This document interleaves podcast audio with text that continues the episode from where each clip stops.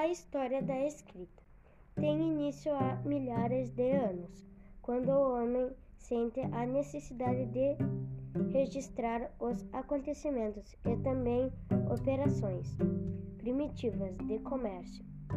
A escrita marca o encerramento da pré-história e o início da história. Houve diversas formas de escrita. Pictogramas. As pinturas rupestres eram desenhos simbólicos, sinais deixados nas paredes das cavernas, com objetivo de representar coisas, animais, objetos ou pessoas. Nessa forma de escrita não havia organização.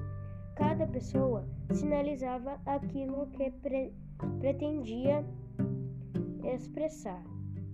expressar. Escrita cuneiforme.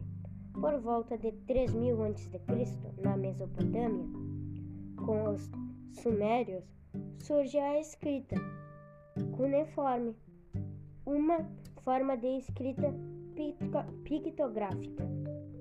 Representação por desenho, feita com objetos em forma de cunha.